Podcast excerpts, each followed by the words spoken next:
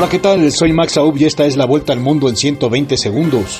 Luego de nueve días del terremoto de Turquía y Siria, los rescatistas siguen hallando sobrevivientes bajo los escombros de los edificios derrumbados por el fuerte movimiento sísmico que deja ya más de 35 mil víctimas mortales.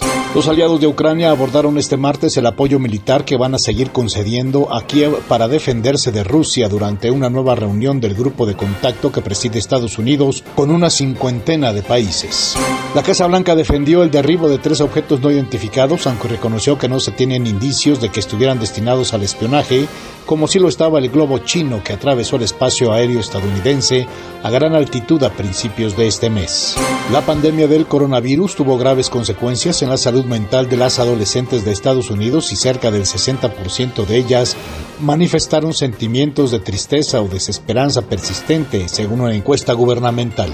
En medio de una disputa sobre el comercio de maíz transgénico con Estados Unidos, México emitió un nuevo decreto sobre el uso, venta, distribución, promoción e importación de glisofato y maíz transgénico, el cual elimina un decreto anterior del 2020. El gobierno de Colombia y la guerrilla del Ejército de Liberación Nacional ELN avanzan hoy en la Ciudad de México en una nueva jornada del segundo ciclo de negociaciones de paz con el principal objetivo de lograr un acuerdo del cese al fuego bilateral.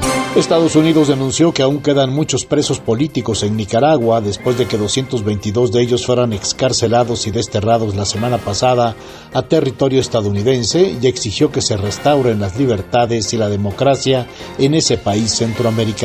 La Fiscalía de Perú confirmó que está investigando a militares por el posible homicidio de varios manifestantes antigubernamentales en Ayacucho el 15 de diciembre cuando murieron 10 personas en una jornada particularmente violenta. Hola, ¿qué tal? Soy Max Aub y esta es la vuelta al mundo en 120 segundos. La ONU lanzó este miércoles un llamado internacional a hacer donaciones para enfrentar las inmensas necesidades de millones de personas sin vivienda y sin alimentos tras el terremoto que sembró destrucción en Turquía y Siria, dejando casi 40.000 muertos y millones de damnificados. El secretario general de la ONU, Antonio Guterres, advirtió del riesgo de un éxodo de proporciones bíblicas debido al aumento del nivel del mar provocado por el calentamiento global y pidió llenar los vacíos en el derecho internacional, especialmente para los refugiados. La Casa Blanca buscó disipar una creciente crisis diplomática con Pekín diciendo que los tres objetivos voladores no identificados derribados días atrás por aviones estadounidenses no parecen estar vinculados a China o algún programa de espionaje extranjero. La ex embajadora de Estados Unidos ante la ONU, Nikki Haley, entró en la campaña para las presidenciales de 2024 en Estados Unidos, un desafío al expresidente Donald Trump por la candidatura republicana en busca de una nueva generación de líderes conservadores.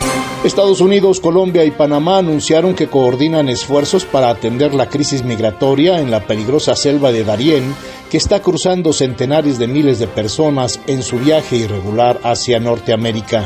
El nombre del presidente de México, Andrés Manuel López Obrador, resultó salpicado en el juicio contra Genaro García Luna en Nueva York donde el narcotraficante alias el Rey Zambada afirmó que su organización aportó dinero para una campaña política del mandatario mexicano.